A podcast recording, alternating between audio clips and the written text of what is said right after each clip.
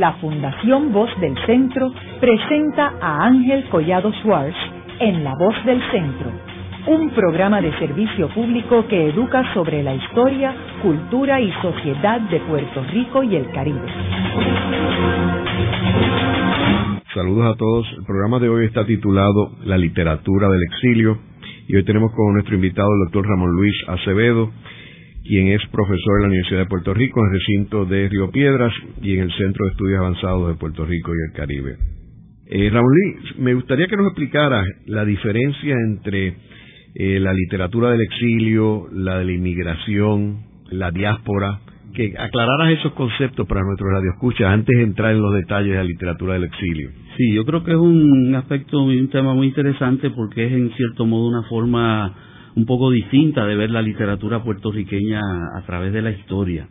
Y es que yo creo que en realidad hay como dos literaturas puertorriqueñas o dos vertientes de la literatura puertorriqueña. Una es la literatura puertorriqueña escrita en Puerto Rico y la otra es la literatura puertorriqueña escrita fuera de Puerto Rico, obviamente por, por puertorriqueños. Esas dos literaturas a veces se relacionan entre sí, se vinculan, hay estadios intermedios, hay autores que vienen y van, pero en términos generales eh, se mantienen separadas. Es más, eh, hay algunos, algunos casos como por ejemplo el curiosamente Antonio C. Pedreira en el insularismo, cuando hace el repaso de la literatura puertorriqueña en aquellos capítulos, eh, alarde y expresión creo que los titula, que curiosamente ignora la literatura escrita fuera de Puerto Rico en el siglo XIX y lo que más me llama la atención es que ignora incluso una figura como la de Hosto, eh, de quien él había hecho antes una, un, un libro completo, un estudio completo sobre su vida y su obra. Entonces, como resultado de eso, pues él hace una serie de observaciones sobre la literatura puertorriqueña, que es una literatura tímida, que es una literatura poco crítica con relación a, las situaciones de Puerto Rico, eh, que es una literatura un tanto desarraigada en el siglo XIX, pero si comparamos eso con la producción de gente como Betance, como Hosto, como Pachín Marín, como Lola Rodríguez de Tío, como Sotero Figueroa, pues no, esa literatura es sumamente combativa. Pero claro, es que como que inconscientemente está excluyendo a los de afuera, que es algo que sucede con cierta frecuencia. Bueno, esa literatura que pudiéramos llamar la literatura de la diáspora en, en general, eh, aunque este término se usa sobre todo para los, emigrantes y sus descendientes. La podemos dividir entonces en, tres etapas principales que a veces se traslapan, ¿verdad? Eh, lo primero es la literatura que yo llamo del exilio, y esa es la literatura mayormente del siglo XIX. Es una literatura escrita por puertorriqueños que están exiliados, es decir, están fuera de Puerto Rico involuntariamente por razones de carácter político porque se oponen al régimen español en Puerto Rico, se, se, oponen al régimen colonial, y son figuras como Betance, figuras como Hostos, figuras como Lola Rodríguez de, de Tió, Pachín Marín, Sotero Figueroa, y hay algunos más. Entonces, esa es una literatura que se diferencia bastante de la literatura escrita en la isla. Eh, primero, que es una literatura eh, contestataria, es una literatura políticamente mucho más eh, radical que la que se escribe en Puerto Rico, entre otras cosas porque aquí en Puerto Rico no se pueden escribir obras que cuestionen el régimen colonial o que critiquen el gobierno español. Y en ese sentido, pues el, el, el autor puertorriqueño es censurado y se autocensura. Una de las ventajas que tiene el exilio es la libertad, en ese sentido. Eso yo escribí un, una antología de Pachín Marín, una pequeña antología que lo titulé Pachín Marín, Pachín Marín, poeta en libertad, porque es uno de los pocos poetas puertorriqueños que como se exilia, pues escribe eh, en completa y plena eh, libertad. Otra característica que tiene esa literatura es que corresponde a individuos, vamos a llamarlos solitarios. Eh, el exilio político, en ese sentido, es un fenómeno eh, individual, no, no, no, es parte de un fenómeno colectivo como puede ser la emigración más adelante. Y de hecho la, la soledad, la inadaptación, el sentido de extrañamiento que tiene el, el, puertorriqueño eh, escritor, y supongo que no escritor también, fuera de Puerto Rico, se ve muy bien en el diario de Hostos, por ejemplo, ¿no? Eh, esa soledad de Hostos, esa, esa dificultad para integrarse dentro de un nuevo ambiente. Eso también es parte, la nostalgia, la nostalgia por, por Puerto Rico, la nostalgia de la, por la isla, la sensación también muy dolorosa de que mientras más tiempo pasa, pues la isla más se aleja, en el sentido de que cuando va pasando el tiempo, la isla se va transformando y lo que recuerda el exiliado es lo que dejó atrás en el momento en que salió. Con relación a eso yo tengo una anécdota eh, con el papá de, de, Juan Flores, don Ángel Flores, eh, que los últimos años de su vida los pasó acá en Puerto Rico y yo hice amistad con él porque él tenía un proyecto en el cual yo colaboré y él era de Barceloneta. Se había ido en el 1920 de Puerto Rico, por, voluntariamente, ¿verdad? Había hecho su vida como académico en Estados Unidos, fue uno de los pioneros del estudio de la literatura hispanoamericana y entonces se quedaba en una hospedería en Isla Verde, yo lo iba a visitar para entregarle trabajo y después me di cuenta que, que él se sentía muy solo y que en realidad el proyecto era casi una excusa para él este eh, de alguna manera conocer a los, a los académicos puertorriqueños. Eh, salíamos a almorzar y un, día yo le dije, don Ángel, si usted quiere yo lo llevo a Barceloneta. Y él me dice, no, a Barceloneta no, yo te lo agradezco mucho mejor llévame a tu pueblo, pero a Barceloneta no. Y yo pues no me atreví a preguntar por qué no. Él al rato me dice, mira, lo que pasa es que si yo voy a Barceloneta yo me voy a deprimir. La Barceloneta que yo dejé no se, no se va a parecer en nada a, a, la Barceloneta de hoy. Yo no voy a conocer a nadie, nadie me va a conocer a mí. Y yo le dije, tiene razón, es cierto. Entonces ese, ese sentido eh, es, es muy doloroso para, la distancia se hace mayor cuando es inevitable, decía Eduardo Galeano, que escribió un ensayo muy bueno sobre el exilio.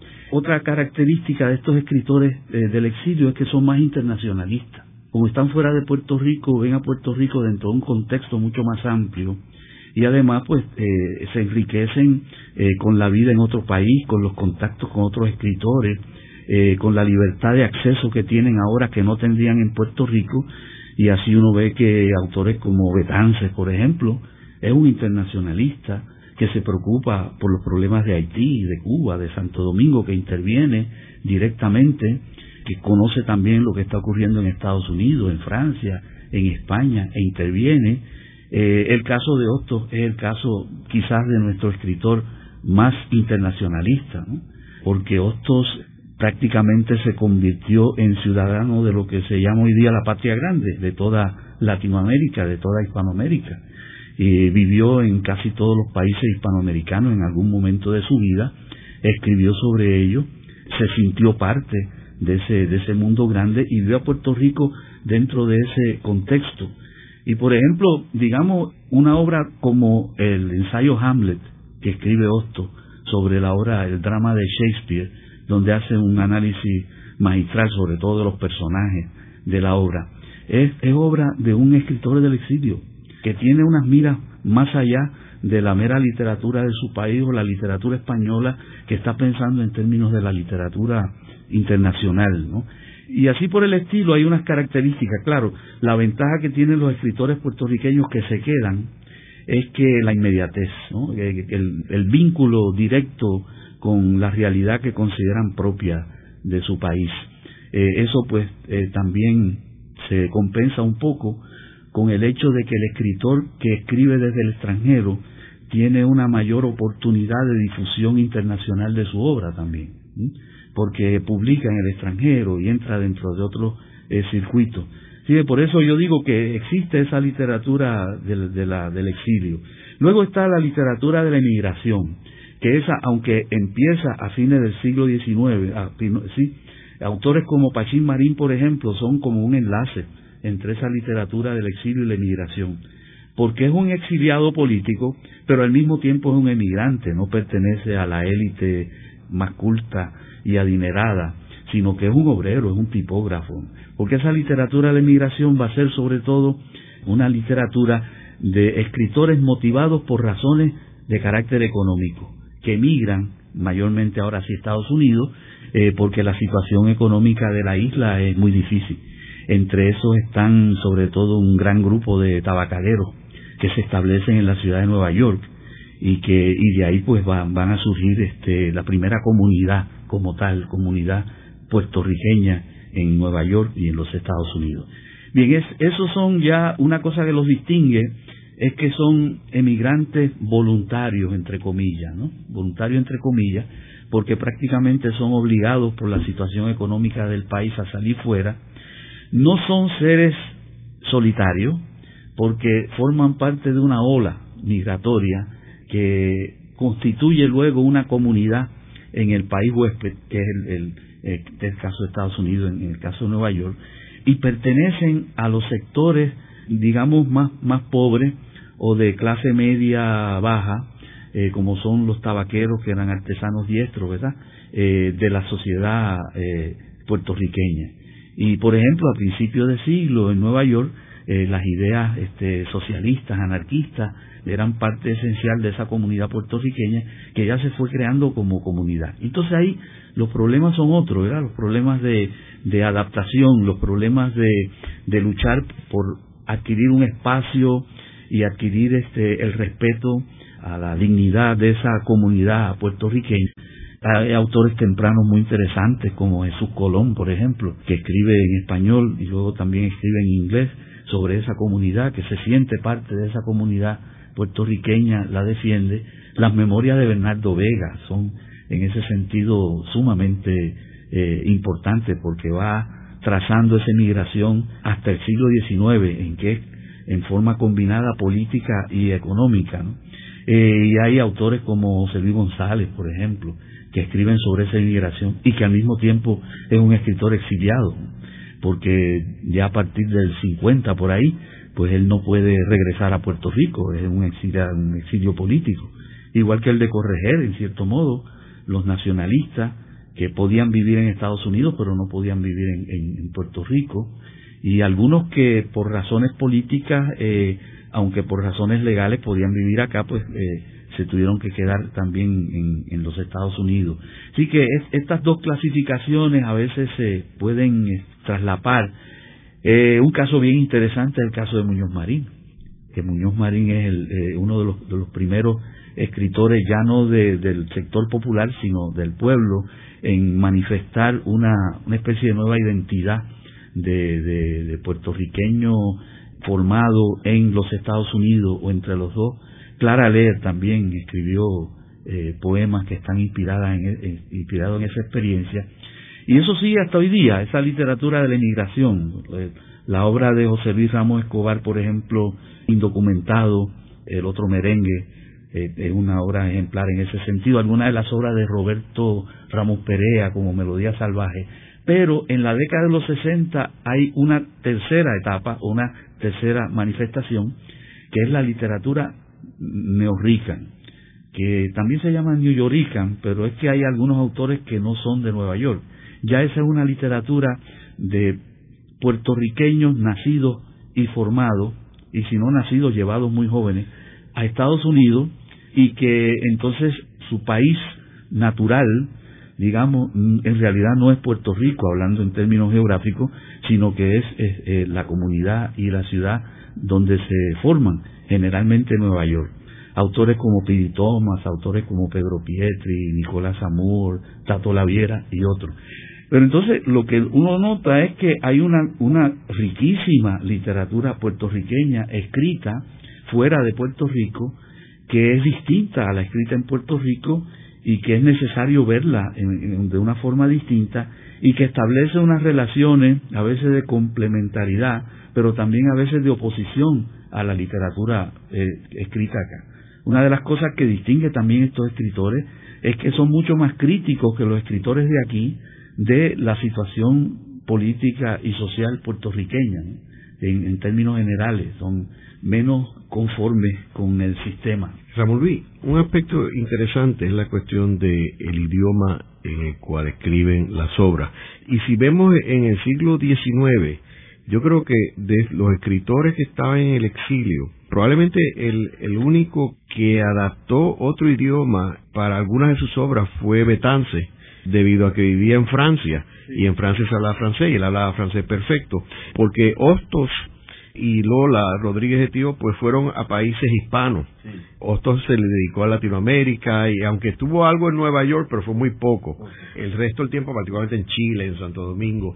Sin embargo, en el siglo XX vemos que debido a que este exilio es a otro país que no habla español, paralelo al de Betance, que era Francia, que hablaban francés, pues ellos se van para Estados Unidos, donde hablan inglés. ¿Cómo afecta eso en términos del idioma que ellos utilizan para eh, escribir? Sí, eso, eso es un aspecto muy interesante. De hecho, sobre este tema de la literatura del exilio se ha escrito mucho, ¿no? Este, el profesor Claudio Guillén tiene obras eh, sobre el tema, eh, Eduardo Galeano, Cortázar ha escrito algo que estuvo toda prácticamente toda su vida productiva viviendo en Francia.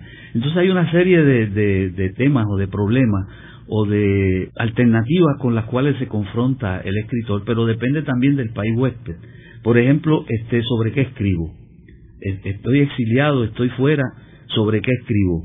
Eh, escribo sobre el país que dejé atrás, que a medida que pasa el tiempo voy conociendo menos, o escribo sobre el país eh, donde estoy, ¿no? que voy conociendo mejor, pero al cual yo no me siento pertenecer. ¿no? ¿Para quién escribo? Ese es importante el caso de Betance. ¿Para quién escribo?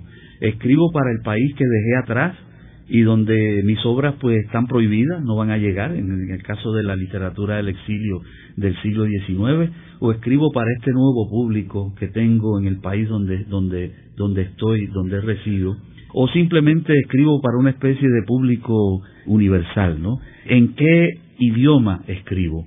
Ese problema de en qué idioma escribo, como bien has dicho, se plantea cuando el idioma original del escritor no es el mismo del país huésped, como en el caso de Betances en Francia, como el caso de, digamos, eh, un José Luis González en los Estados Unidos o algo así. En el caso de estos exiliados nuestros, el único, es cierto, que se estableció en un país donde eh, no se hablaba español, pues fue Betance. Aunque algunos de los escritores de al final del siglo XIX, como Pachín Marín, también se establecen en, en Estados Unidos, pero lo ven como una cuestión transitoria. Esta literatura del exilio también se da, y de la diáspora en general, en los demás países hispanoamericanos. Estoy pensando en Martí, ¿no? que es un ejemplo excelente de escritor en el, en el exilio, que, escribe para los, para los latinoamericanos, pero escribe sobre los Estados Unidos muchas veces, que es muy interesante. Eh, hay algunos incluso estudiosos del tema que piensan que los escritores latinoamericanos, hispanoamericanos, en otro país hispanoamericano no son exiliados, por lo menos culturalmente no son exiliados, porque hay esa, esa sensación de la patria grande, como se dice ahora, ¿verdad? que nuestra América, como decía Martí.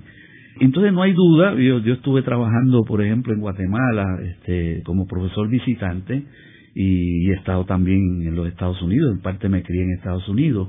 Y la verdad que a pesar de que Guatemala es un país tan distinto eh, al nuestro por, por la población indígena que hay allí, sin embargo yo no sentí mi extranjería de la misma forma como la siento cuando voy a los Estados Unidos que es otro país completamente distinto. Hay realmente una, una cultura común, hay una solidaridad, hay una identificación que por suerte cada día es más entre los países latinoamericanos. Entonces, el caso de Betance, Betance es bilingüe. ¿Por qué Betance es bilingüe? Eso lo podemos, lo podemos ver más adelante. Haremos una breve pausa, pero antes los invitamos a adquirir el libro Voces de la Cultura con 25 entrevistas transmitidas en La Voz del Centro. Procúrelo en su librería favorita o en nuestro portal.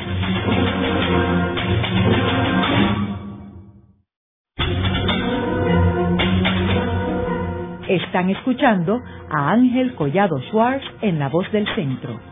Ahora pueden accesar a toda hora y desde cualquier lugar la colección completa de un centenar de programas transmitidos por la voz del centro mediante nuestro portal www.vozdelcentro.org. Continuamos con el programa de hoy titulado La literatura del exilio, Hoy con nuestro invitado, el doctor Ramón Luis Acevedo, quien es profesor de la Universidad de Puerto Rico de Literatura en la Facultad de Humanidades del recinto de Río Piedras. En el segmento anterior estuvimos hablando de los diferentes tipos de, de, literatura en exilio, hablamos de la inmigración, hablamos del siglo XIX y nos quedamos hablando de Betances, Ramón Luis. Betances es un caso bien interesante, porque Betances es un escritor completamente bilingüe. Lo extraño en Betances, yo siempre digo, es que decidiera asumir una identidad puertorriqueña eh, y, y, que decidiera asumir el español, porque Betances se va de Puerto Rico, o sea, lo mandan a Francia como a los ocho o nueve años, y a partir de ese momento son muy pocas las veces que él vive en Puerto Rico, solamente temporada. O sea, él se forma en, en, desde niño prácticamente en Francia y sorprendentemente asume una identidad puertorriqueña y, y asume la defensa de la libertad eh, de Puerto Rico y la abolición de la esclavitud y todas esas cosas. Muy bien pudo haber sido un escritor eh, francés, o, no escribir incluso, porque él era escribir solamente sobre asuntos científicos. Entonces, Betance es un caso muy interesante porque en el, en el caso de Betance es determinante para escoger el idioma a quien le escribe. Él puede escoger.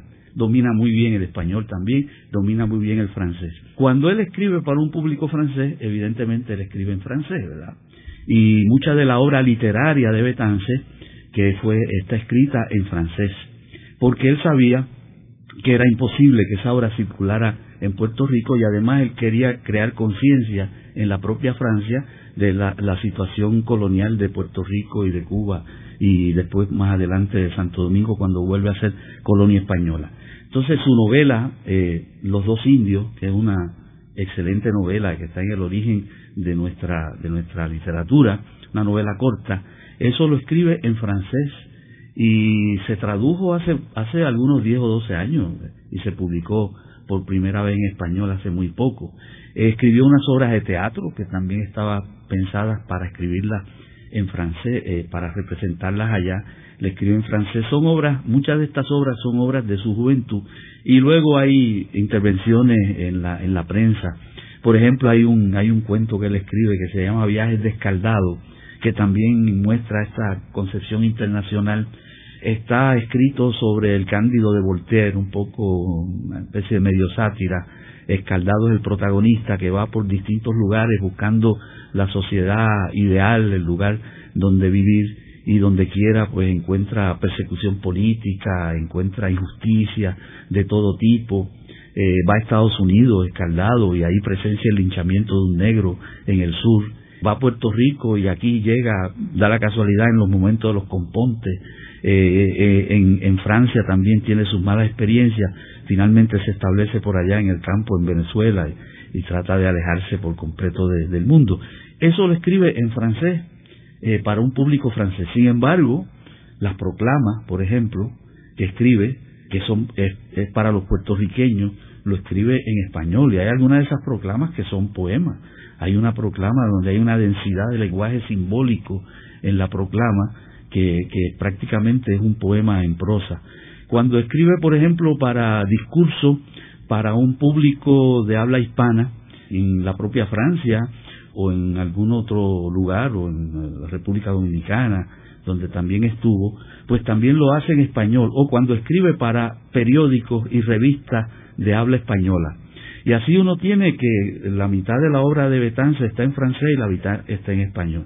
Eh, esto del idioma, pues es una de las cosas que ha separado a veces la literatura de afuera de la literatura de adentro, porque aquí en Puerto Rico hemos sido tradicionalmente demasiado puristas. Y entonces si la obra se escribe en inglés, pues ya no lo consideramos como literatura puertorriqueña. Yo siempre digo, bueno, pues está el caso de Betance, que escribe en francés, y esa es evidentemente literatura puertorriqueña también.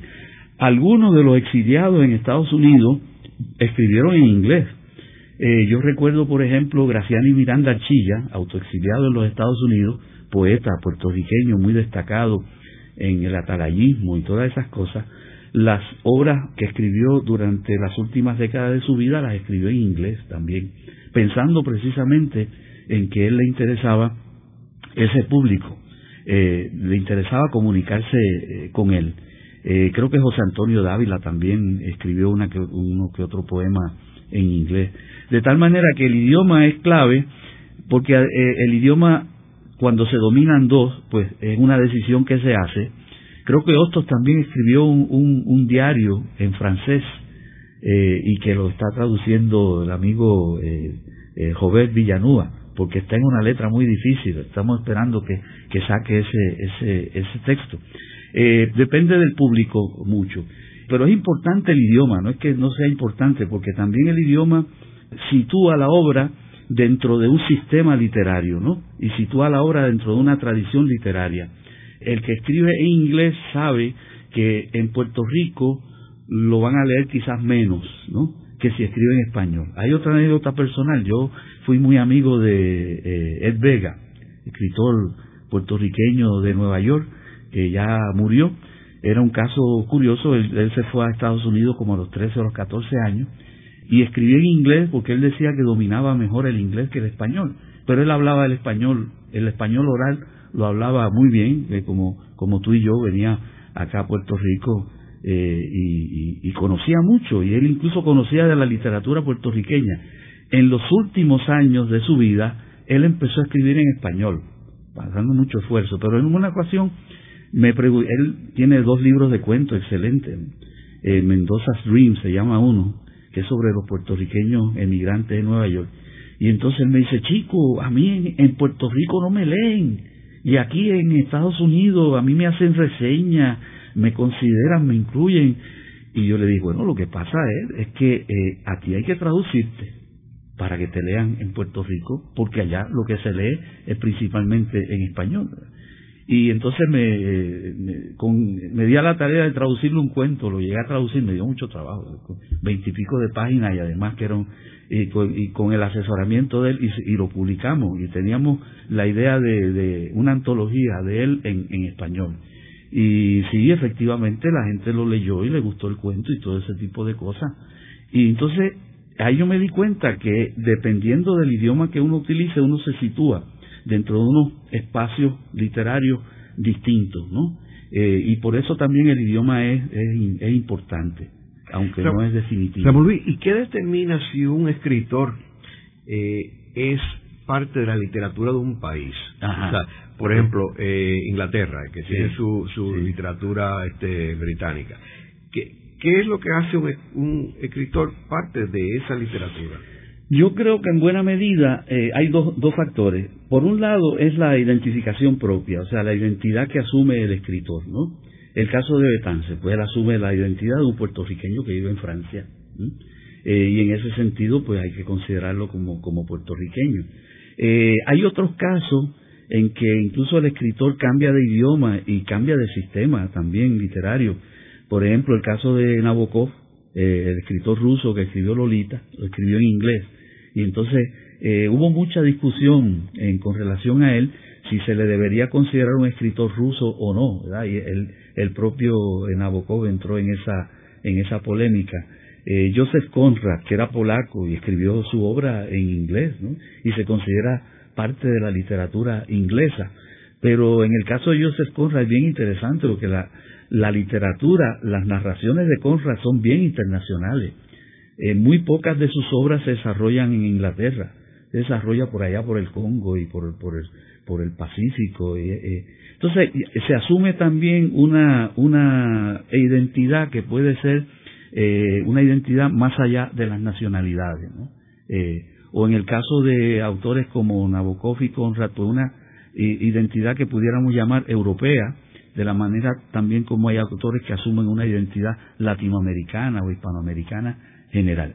Lo otro, lo otro es, eh, yo creo que es importante eh, para quién se escribe y sobre qué se escribe, para quién se escribe y sobre qué se escribe. En ese sentido, un escritor, por ejemplo, que niegue su nacionalidad puertorriqueña, pues es un caso muy curioso, porque es que negar la nacionalidad puertorriqueña, desgraciadamente, ha sido parte de la tradición cultural del país.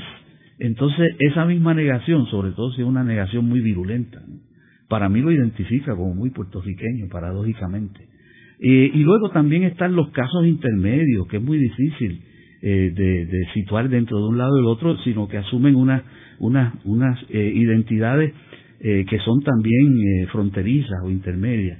El caso, por ejemplo, vamos a decir, de un, de un Piri Thomas, ¿no? Eh, que es hijo de puertorriqueño, pero su madre no es puerto, su, su, madre no es puertorriqueña. Entonces, o, o los, los, escritores que son hijos de italiano y puertorriqueño, por ejemplo, que pueden asumir cualquiera de las dos identidades, generalmente se van del lado de la madre, porque es la que está más cerca durante la crianza, pero hay muchos, muchos, muchos casos y, casos muy complejos.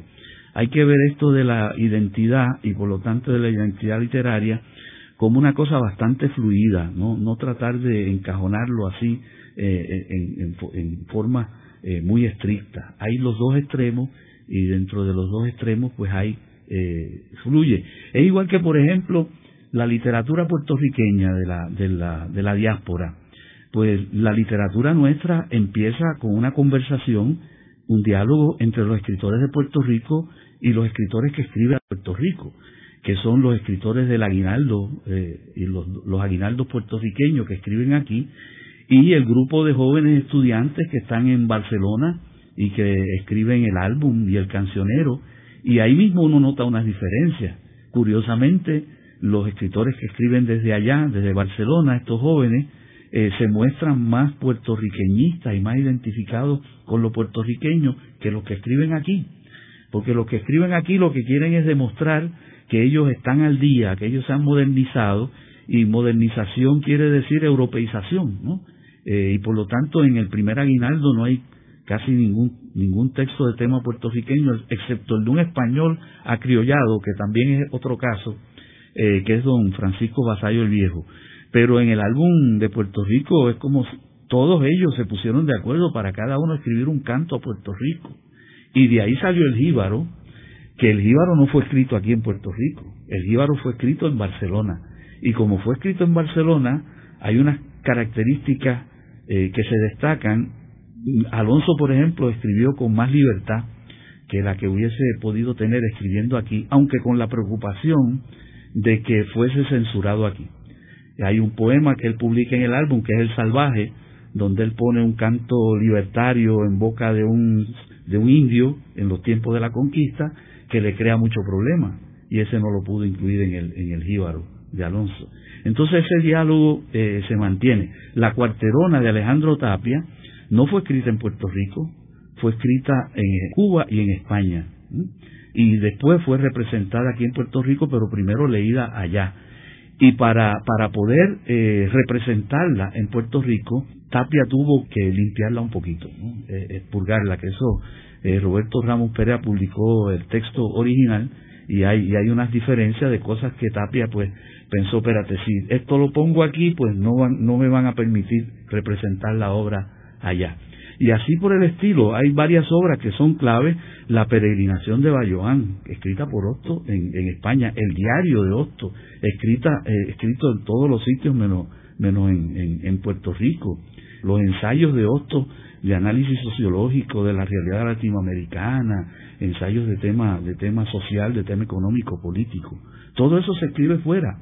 Y es, es sumamente importante. En su momento, mucho de eso no se conoció aquí en Puerto Rico, no estaba, no estaba permitido. Ya posteriormente pues se empieza a conocer.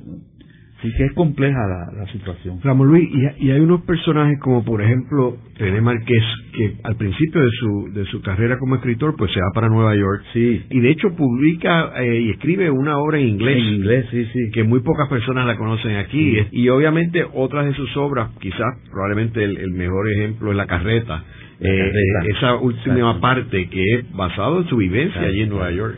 La carreta es la obra, eh, digamos, casi casi modélica de, de la emigración, de, la emigración hacia los Estados Unidos.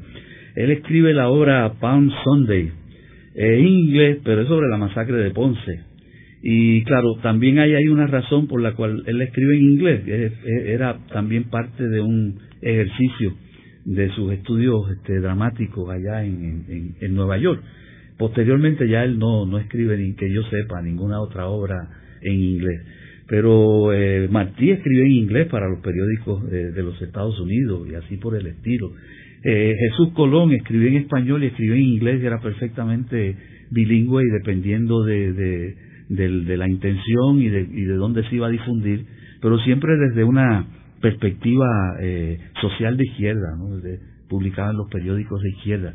Eh, así que el, idioma es importante. Está el caso también de, de Rosario Ferré, por ejemplo, que en un momento dado cambia de idioma, en cierto modo, o, publica simultáneamente las obras en español e inglés, porque está pensando en una difusión que puede ser mayor en lengua inglesa que en lengua española. Este, eh, sobre esto es, lo más curioso. Yo una vez hablando con unos escritores chicanos, que tenía, tenía amigos este, chicanos y coincidimos en un congreso y demás, y entonces eh, una de las cosas que planteaba eh, el, escritor chicano era eh, ¿por qué no escribimos en español? decía. Entonces él, él, le decía, él decía, no escribimos español porque no tenemos público. Eh, el público nuestro es de habla inglesa primordialmente. Y no quise decir, decírselo allí, pero después que él bajó le dije, es que tú estás pensando en que tu público es solamente el público norteamericano, el público que está en Estados Unidos, pero el público de la literatura chicana puede ser los 500 millones de hispanoparlantes que están en, Hispanoamérica y están en España.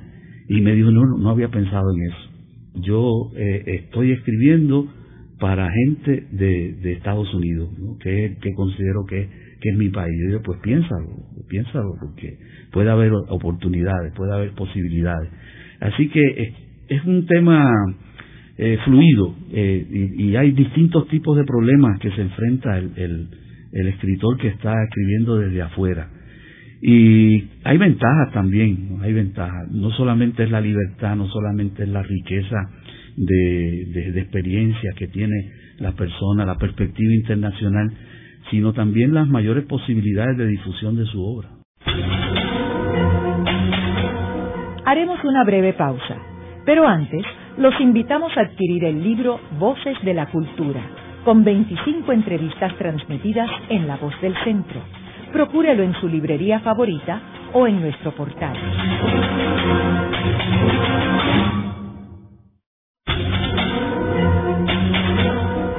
Regresamos con Ángel Collado Schwartz en La Voz del Centro. Continuamos con el programa de hoy titulado La literatura del exilio, hoy con nuestro invitado, el doctor Ramón Luis Acevedo, y es profesor de la Universidad de Puerto Rico de Literatura en la Facultad de Humanidades del recinto de Río Piedras. Ramón Luis, sería bueno hablar sobre los antecedentes de la literatura del exilio. Cómo no, bueno, esta literatura tiene unos antecedentes muy muy remotos, la literatura de, la diáspora, ¿verdad? Eh, y el exilio en Puerto Rico. El antecedente más remoto y nunca se ha visto así, que yo recuerde, es la obra Los Infortunios de Alonso Ramírez, porque Los Infortunios de Alonso Ramírez es la obra de un emigrante, de un sujeto diaspórico, como dicen ahora. Esa obra salió en el 1690 bajo la firma de don Carlos Sigüenza y Góngora, que era así como el sabio de la corte virreinal de México, pero relata las peripecias, los infortunios de un puertorriqueño llamado Alonso Ramírez que le da la vuelta al mundo. Eh, según la presentación de la obra, Alonso Ramírez era capitán de una fragata que había encallado por las costas de Yucatán y se la habían confiscado. Y entonces él logró llegar hasta la corte del virrey para contarle su historia, es una historia que le da la vuelta al mundo, eh, con el propósito de que el virrey autorizara la devolución de la fragata al virrey le pareció tan interesante que llamó al sabio de la corte, que era don Carlos Sigüenza y Góngora, y le dijo, mira, siéntate con él y, y, escribe lo que él cuenta, porque lo que él cuenta es extraordinario. Algunos consideran que todo es ficción, que esto se lo inventó don Carlos Sigüenza y Góngora, pero la doctora Estela Irizarri ha hecho unas investigaciones muy rigurosas y detalladas, incluso con el uso de la computadora, para ver, por ejemplo, la frecuencia de palabras en unos textos de, de Sigüenza y en los infortunios, y ha llegado a la conclusión de que Alonso Ramírez sí existió, que esa obra está escrita en colaboración entre los dos, ¿no? Como una especie de obra testimonial. El testimoniante es eh, eh, Alonso Ramírez y el que recoge el testimonio es Sigüenza y Góngora. Es posible que Alonso Ramírez se haya inventado cosas de las que dice allí. También es posible que Carlos Sigüenza y Góngora, al transcribirlo, haya escrito algunas cosas. Pero es la, primero, es una historia típicamente de la migración. Eh, Alonso Ramírez se presenta al principio como un joven de algunos 13 años, 14 años, que ha tenido una vida muy difícil en San Juan, no se sabe exactamente quién es su padre, ha, aprendido el oficio de él de, carpintero de, barcos y cosas así, y ante la situación tan difícil y tan pobre de la isla, decide montarse en un barco, convertirse en parte de la tripulación y entonces irse a México. Primero pasa por La Habana, después va a México, en México se queda en tierra firme, trata de buscar unos parientes que tiene allá, los parientes los rechazan, y entonces tenemos la situación típica del inmigrante, en un país extranjero, pobre, solo, tratando de, sobrevivir. Ahí pues él este, desempeña una serie de oficios como carpintero, trabaja como asistente de un vendedor ambulante que pasa por Chiapas y todas esas poblaciones indígenas, se casa con la sobrina de un deán de la Catedral de Puebla y está muy feliz durante muy poco tiempo porque ella muere de parto y entonces él pues decide que es un fracasado y que él se va a castigar a sí mismo como se castigan a los delincuentes en México y es que se le manda a Filipinas. Entonces él se va voluntariamente, sale por Acapulco y se va a Filipinas. Allí en Filipinas le va mejor, hasta el punto de que se convierte en el capitán de una pequeña fragata que, que va transportando mercaderías entre una isla y otra, pero lo capturan unos piratas ingleses. Y esos piratas ingleses se apoderan de la fragata, eh, la tripulación prácticamente los esclavizan, con ellos recorre el mar Índico, la costa este de África, el Cabo de Horno, sube, cruza el Atlántico y por ahí por la desembocadura del Amazonas, los piratas dicen, bueno, ¿qué vamos a hacer con esta gente? Este, los matamos, se los tiramos los tiburones, pero ya él ha hecho amistad con algunos miembros de la tripulación que lo defienden y deciden, que esto es lo increíble, ¿verdad?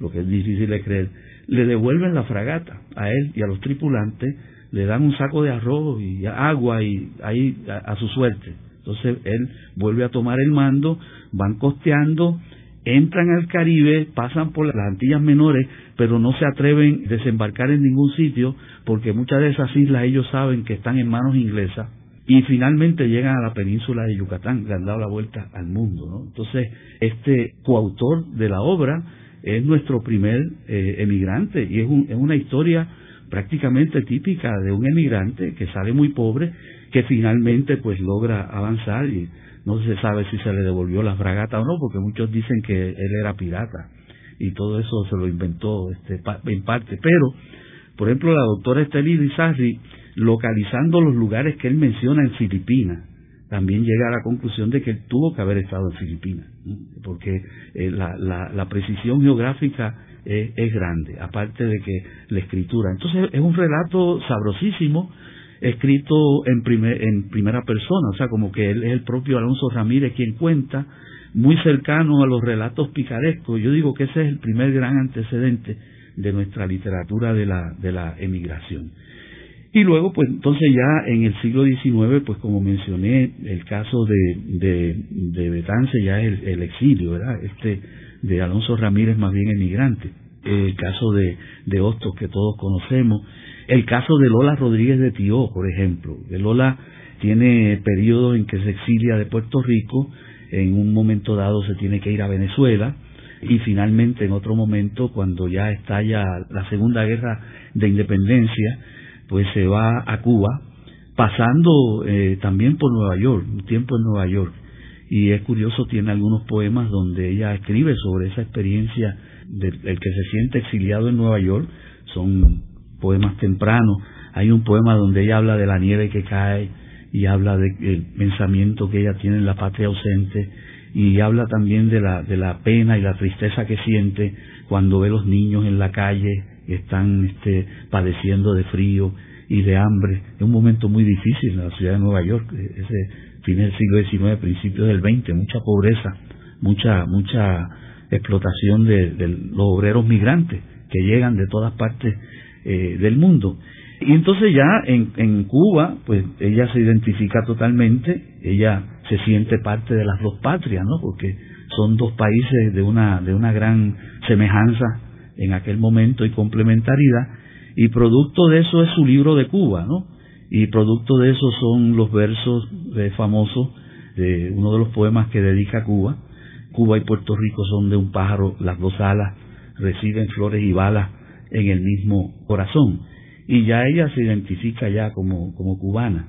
También está el caso de Sotero Figueroa, que a veces se olvida, este escritor nuestro puertorriqueño. Sotero Figueroa de Ponce, negro, mulato, quien se destacó como periodista ya aquí en Puerto Rico, escribió un libro de semblanzas de puertorriqueños que habían aportado mucho a, Puerto Rico y que fue premiado, pero ya como líder autonomista, fue de los fundadores del Partido Autonomista, ante la persecución, pues decide simplemente irse de Puerto Rico y eh, ser separatista. Y se convierte en la mano derecha de Martí en el periódico Patria, como editor del periódico Patria. Y es uno de los organizadores de estos eh, clubes eh, separatistas que se crean en Nueva York y sigue escribiendo sobre, sobre asuntos puertorriqueños y sobre asuntos latinoamericanos. Luego de una breve pausa, regresamos con Ángel Collado Schwartz en La Voz del Centro.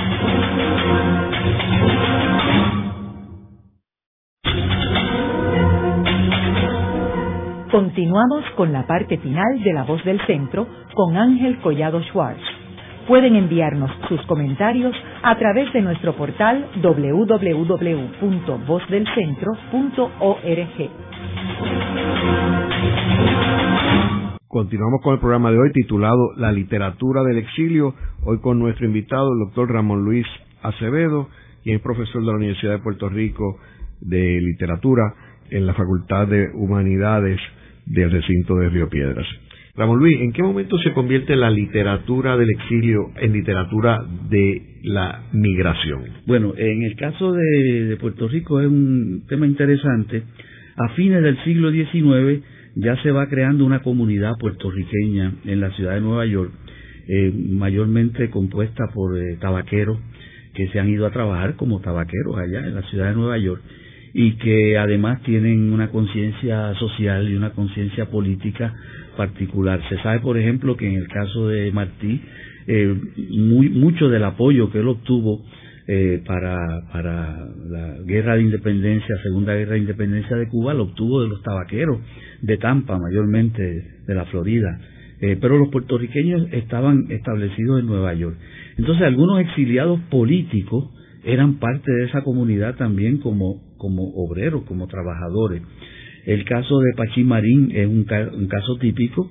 Eh, Pachín Marín eh, fue un periodista que vivió del periodismo, eh, con su propio periódico que se llamaba El Postillón y que como sucedía en el siglo XIX lo escribía prácticamente todo, con alguna que otra colaboración. Y ese periódico que se empezó a escribir aquí en Puerto Rico se publicó en Nueva York y en Nueva York pues tuvo una de sus épocas más, más importantes con la libertad que había allá. Él se tuvo que ir precisamente por la persecución que había de él como periodista y como, como autonomista. Eh, que luego se convirtió también en, separatista. Entonces, por ejemplo, ya en el caso de Pachín, Pachín escribe un texto que muchos consideran como el origen de la literatura de la emigración. Es un texto breve, es una crónica que se titula Nueva York por dentro. Y entonces ahí él contrasta cómo es Nueva York si uno va de visita y si es una persona adinerada que va a hacer turismo y a diferencia del otro Nueva York, que más que por dentro es por abajo, ¿no? Pues es Nueva York del emigrante eh, pobre, el Nueva York de ese tipo de, personas que en realidad pues este no puede disfrutar de, las cosas que tiene la ciudad de Nueva York y que son cosas para el visitante. Y luego hay algunos poemas que también él escribe allí. Entonces ya ahí hay una conciencia de comunidad, ya él escribe ahí como emigrante más que como exiliado. Y luego hay otros exiliados que también da la casualidad que son mulatos eh, que se identifican, puertorriqueños que se identifican con esa comunidad de Nueva York. Está el caso muy interesante de Arturo Schoenberg, por ejemplo, eh, que había nacido aquí en Puerto Rico y que participó y fue miembro de, los de los clubes eh, separatistas de Puerto Rico y de Cuba y que luego se identifica, cobra una identidad más que como puertorriqueño, como negro y es eh, una de las personas que está en el, en el origen de, los estudios sobre la cultura y la historia eh, de los negros en los Estados Unidos, ¿no? una colección que va formando que eh, es invaluable para los historiadores de la, de la cultura negra en los Estados Unidos. Y está el caso de Sotero Figueroa. Sotero Figueroa una vez se independiza Cuba, se va a Cuba. Él, y desde allá pues escribe, colabora en los periódicos de aquí de Puerto Rico y sobre todo en los periódicos de allá. En el caso de Sotero, él hace como hace Lola. Entonces son escritores del exilio, pero claro, el exilio en Cuba eh, a principios del siglo es distinto al exilio en Nueva York eh, a finales del siglo. Se va creando esa comunidad eh, puertorriqueña entonces, dentro de esa comunidad puertorriqueña, pues van surgiendo otros escritores. Ya yo mencioné a Jesús Colón, eh, que escribía para periódicos este, de izquierda, periódicos eh, de, que se identificaban con, con la lucha obrera, el movimiento obrero, que era mucho más fuerte en Estados Unidos a principios del siglo XX que hoy día, por ejemplo, y que tenía sus propias publicaciones en español, en inglés, para la comunidad hispana. Escribe una serie de cuadros de lo que yo llamaría cuadros de costumbre sobre la comunidad puertorriqueña eh, de migrantes en Nueva York, escribe unos artículos muy interesantes sobre la interpretación de la puertorriqueñidad también, interpretación de la puertorriqueñidad eh, con una, un enfoque mm, distinto al enfoque que tienen autores acá en Puerto Rico como Pedreira, como por ejemplo o como Tomás Blanco, porque él está viendo de la perspectiva de la, de la emigración. Ya empiezan a escribirse también obras por algunos autores sobre, sobre la experiencia migratoria.